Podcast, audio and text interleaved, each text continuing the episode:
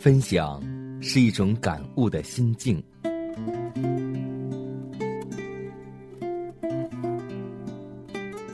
分享是一种生活的信念。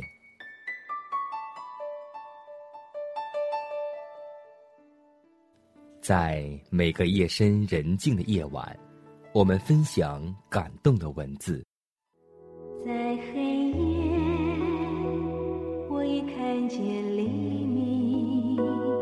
在每个紧张繁忙的白昼，我们分享奇异的恩典。奇异恩典，何等甘甜。欢迎收听希望之声福音广播电台，分享。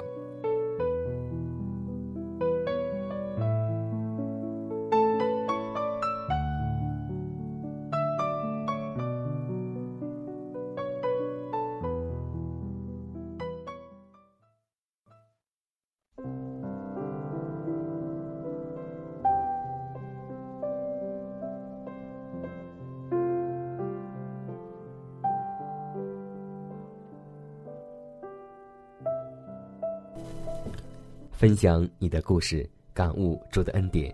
欢迎在同时间继续收听希望之声福音广播电台的节目，我是你的老朋友佳南。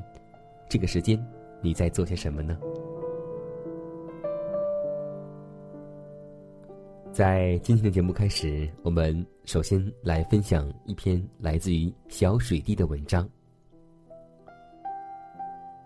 在路加福音记载这样一段经文。耶稣啊，你德国降临的时候，求你纪念我。耶稣对他说：“我实在告诉你，今日你要同我在乐园里了。”相信读过这节经文之后，我们都会想起一个人，这个人的名字叫做强盗。我是一名犹太人，出生在平常人家，虽然不是亚伦、大卫的后代。但我是亚伯拉罕、以撒、雅各的后代，我以自己是个犹太人为荣。和所有人一样，我从小听大人们讲说摩西的律法，也严格的遵守着。这些律法我都能背下来，各样的节期我也明白，也遵守着。你知道吗？我很喜欢听人们讲说先祖的故事，每次听到摩西带领我们的先祖出埃及过红海的时候，我都充满着幻想，心潮澎湃，想着有上帝的云柱和火柱在前面为先祖们引路。你知道，我的血液，我的心都悸动了。亚伯拉罕、雅各、约瑟，他们的故事，我都听得入迷。祈祷有一天，在我身上也能有上帝特别的带领。曾经，我们的民族是多么的辉煌，大卫、所罗门的王朝是多么的繁荣，这都是因为有上帝带领和赐福。这是我所接受的宗教教育，我所了解的。我多么希望自己也能为我们的民族做些什么。特别是每当看到同胞被欺负、财产被抢夺、生命没有保障的时候，我的心里都在有着斗争。看着那些虔诚、胆小的人小声祷告时，我就心里非常难过；看着圣殿里乌烟瘴气，那些做买卖的人在里面声嘶力竭的叫卖，我心里又是多么的愤怒、悲凉。上帝啊！你为什么这么久都不说话？你不再引领我们，不再做我们的主了吗？我曾经夜以继日的朝着圣殿祷告，期盼第二天一切的邪恶、败坏、不公都被上帝清除。第二天，上帝的王国就必降临，我们不再做奴隶，我们要再次做君王的子民。可是。当我第二天睁开那双早已浑浊、干瘪且下陷的眼睛时，我看到阳光依然照耀，耳边却仍然是罗马人的马蹄声。我脆弱的信心再次被击碎、被践踏。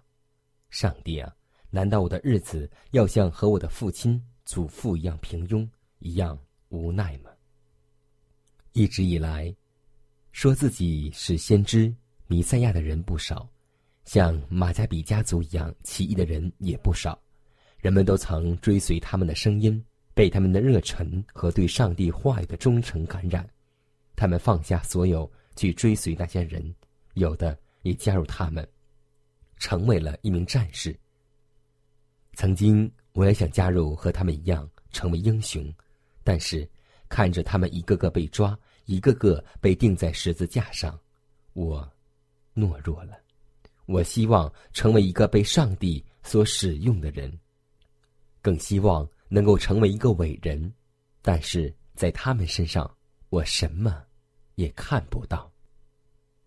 作为一个成年人，生活带给我的更多的是无奈，是作为一个犹太人的耻辱。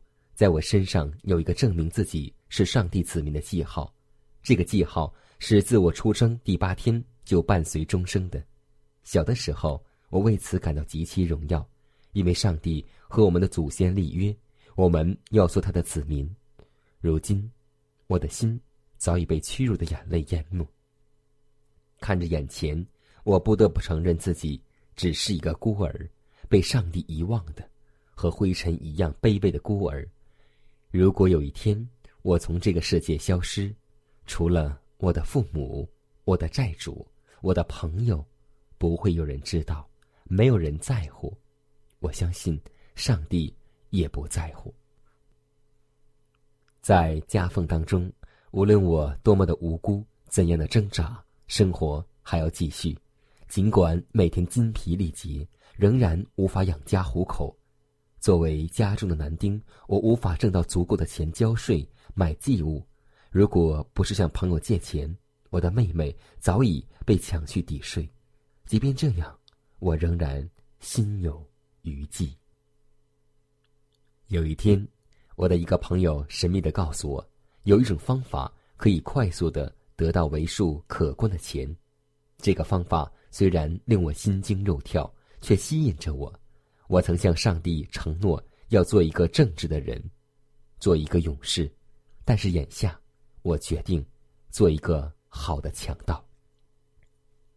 我暗暗的下决心，只抢劫罗马人，并且不伤害妇女和孩子。这个行当确实让我的家人在经济上受益，我们不用担心付不起税，但我却无法告诉他们我的新职业，我无法接受他们知道真相以后邪恶的我的眼神。长期以来，我用自己赚来的钱帮助我的邻居，心里也逐渐满足于这样的生活。有的时候，我觉得是上帝在帮助我；有的时候，我觉得自己很能干。在家人的欢声笑语声中，成就感逐渐冲淡了我对自己的厌恶。起初，我把强盗当成是一种职业，它只是我外衣当中的一件，它本身跟我没有必然的联系。直到有一天，因为遇到一个极其爱钱的人，他挣扎反抗，他扬言要杀我，要杀我全家，我害怕了。那是一个噩梦，也是一个噩梦的开始。从此，我不再享受阳光。为了摆脱负罪感，唯一的办法就是让自己变得麻木。接下来，在我的刀，这把用来献祭的刀下，有了第二个、第三个。我知道，自己的日子不多了，因为在我刀下的外邦人当中，还有一个罗马人。我不敢去想自己的结局，我已经不怕死。生活带给我的远比死亡更可怕，那就是绝望，永远不见阳光，看不到上帝的绝望。我怕自己将来无脸以强盗的身份去见列祖。有一天，我终于被抓，这样的日子终于要结束了。在行刑那天，我感到自己。终于要解脱了，心中那强烈的负罪感令我几乎听不到人们的喊叫声。可能强盗的生活已经让我变得冷血了。当罗马人的鞭子打在我身上的时候，我倒希望能够打得再狠些，这样就能够减轻我的负罪感，我也好给自己一个成为强盗的理由。突然，鞭子在空中停了下来，人们呼喊着要把巴拉巴放了，要定那个拿撒勒的耶稣。我已经听过很多先知的声音，但是上帝在哪里？我看不到。听说这个耶稣说他是上帝的儿子。真够大胆的，敢说出这么亵渎的话来，比我还不怕死吗？我看到鞭子一下下打在他身上，他跟我一样，不像别的强盗为自己申辩。我承认自己如今的下场是应得的，但他是为什么？他在罗马兵丁的鞭打下，只有痛苦的呻吟，没有谩骂申辩。没有其他任何的语言。这个拿撒勒人真的是很特别。我们各自背着自己的十字架走向各个他，我看到他早已遍体鳞伤，鲜血淋漓。不知道这些罗马人为什么这么狠毒的对待一个不是强盗的人。我心中暗自嘲笑这群蠢货、残暴的罗马人。在路上，耶稣摔倒了几次。如果不是一个强盗，如果不在刑犯当中，我真的想去帮帮他。好在罗马人找到一个乡下人，帮他把十字架背到了各个他的山上。人们戏谑他是犹太人的王，给他戴上了荆棘冠，穿上了紫袍。真是很遗憾，过去不曾去打听和他所传讲的。或许他真的是一个先知。冰冷的钉子渗着血，一下下的扎入我的掌心，死亡一寸寸的侵入我的骨髓。我被挂在十字架上，绝望的看着高山，看着太阳仍在空中，公义却早已不在。上帝呀，你在哪里呢？那个叫耶稣的，他也被挂在木头上，人们一直在嬉笑和谩骂。他们极其享受的看着自己的同胞在罗马人的手中受刑，在耶稣的头顶挂着一块牌子，他们戏谑的呼喊着，喊着上面写的字：“拿撒勒的耶稣，犹太人的王。”这群可怜的犹太人，此时你知道我多么厌恶这群人，他们还不如我这个强盗。上帝啊，惩罚他们吧！你的百姓如此不堪，如此歇斯底里，他们已经不认识自己了。果然，上帝仍然不听我的祷告，反而这个拿撒勒的耶稣头上那荆棘编成的王冠已经浸入了他的皮肤，鲜血一股股的渗出来，在他痛苦的喘息声中，我清楚的听到他们说了一句话：“父啊。”赦免他们，他们所做的，他们不晓得。这是什么意思？这人到底是谁？他疯了吗？我被眼前这个血肉模糊的人所说的一句话震撼了。难道他就是所应许要来的弥赛亚？怎么可能？为什么弥赛亚却选择十字架？这些宗教上的问题又进入我的脑海，但此时。我已经厌烦去深究了，这样一个自己都信目不保的人，却为听他的求情，真的是一个英雄。我似乎又看到了摩西，看到了亚伯拉罕，看到了上帝和我们列祖所立的约。当旁边的强盗和那些人一样讥笑耶稣的时候，耶稣不说话，但是我愤怒了，我大喊。我们都是强盗，我们今天受刑是应得的，但是这个人是无辜的，他没有做过坏事。说完了，我觉得自己很可笑，死到临头，良知却苏醒了。此时，我才感到自己是一个人，一个有血有肉有感情的人。才知道自己还活着，并且即将死去。但是，耶稣让我感到了平安，让我看到了自己。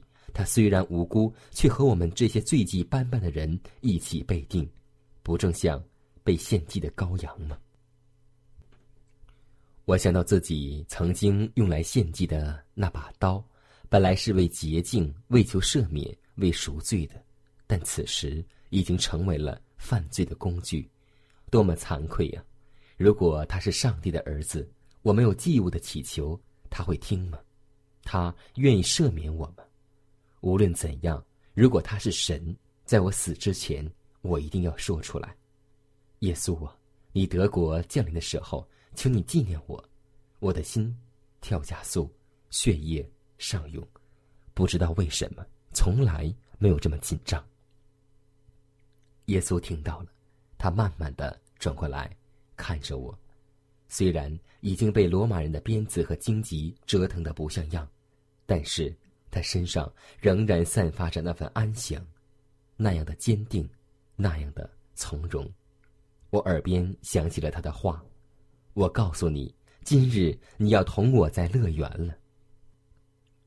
我看到他的眼神，是我小时候在母亲怀中看到的那种眼神。刹那间，我解脱了，我的心灵终于自由了。我的盼望，我的心声，刹那间，我仿佛看到了光明，极大的光明，足以照亮我的心肠、肺腑，因为我曾经。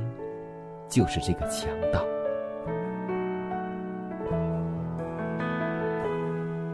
예수님 감사해요.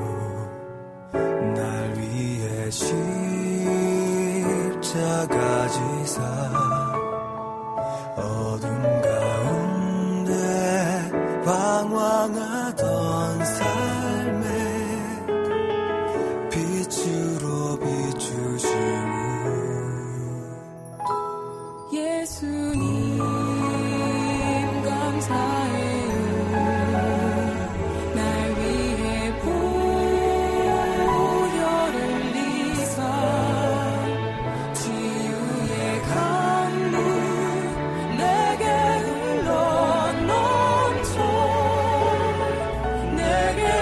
자유주시는 찬양하리 놀라운 주의 십자가. 내게 새 생명을 주셨네. 변치 않는 주의 삶.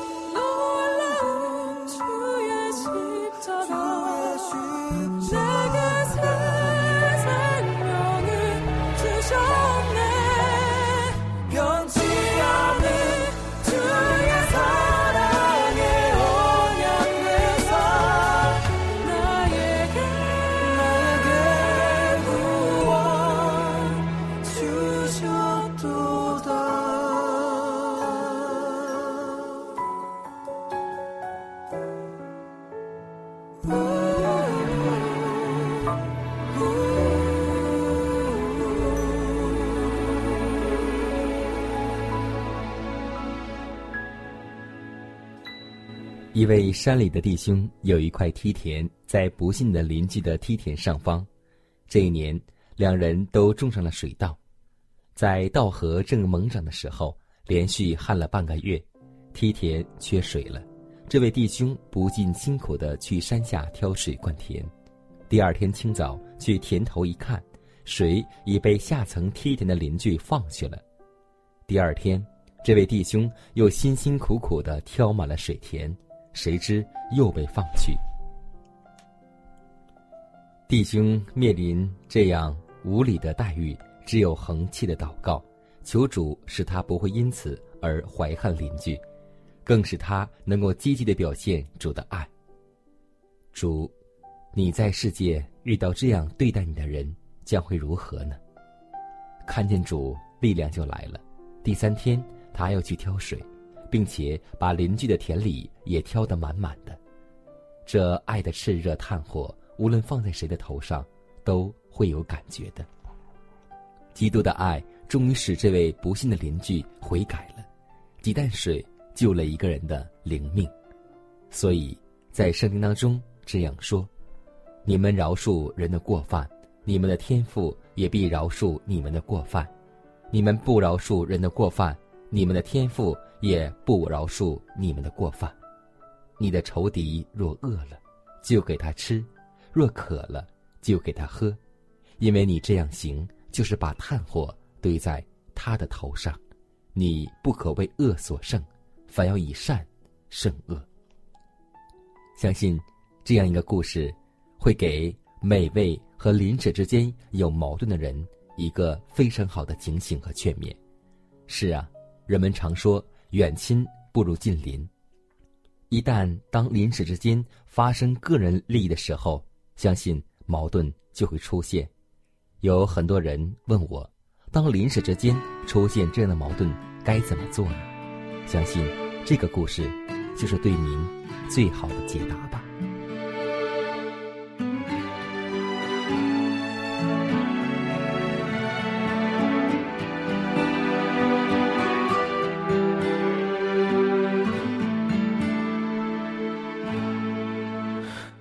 慈爱广阔无际，你心事坚定不移，你恩典永无穷尽，你怜悯永不止息，我的心单属于你，我眼中仰望你。我口赞美你生命。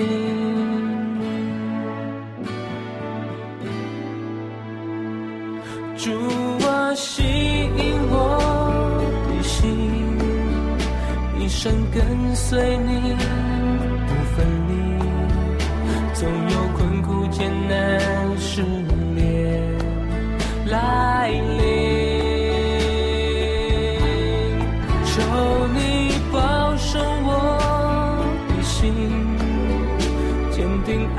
做你的儿女，使我成为圣洁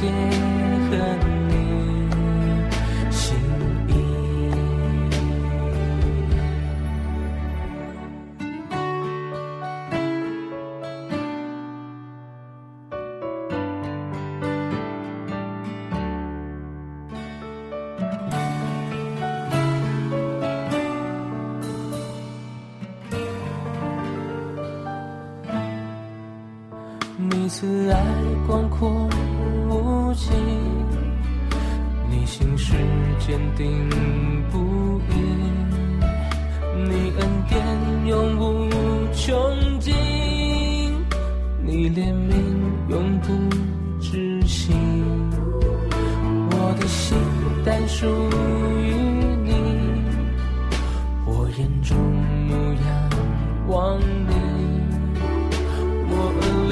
听你声音，我口赞美你生命，主啊，吸引我的心，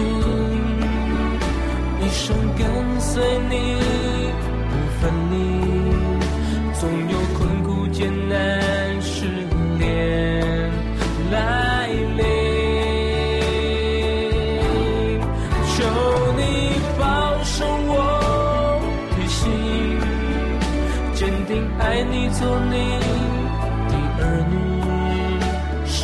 成为圣洁和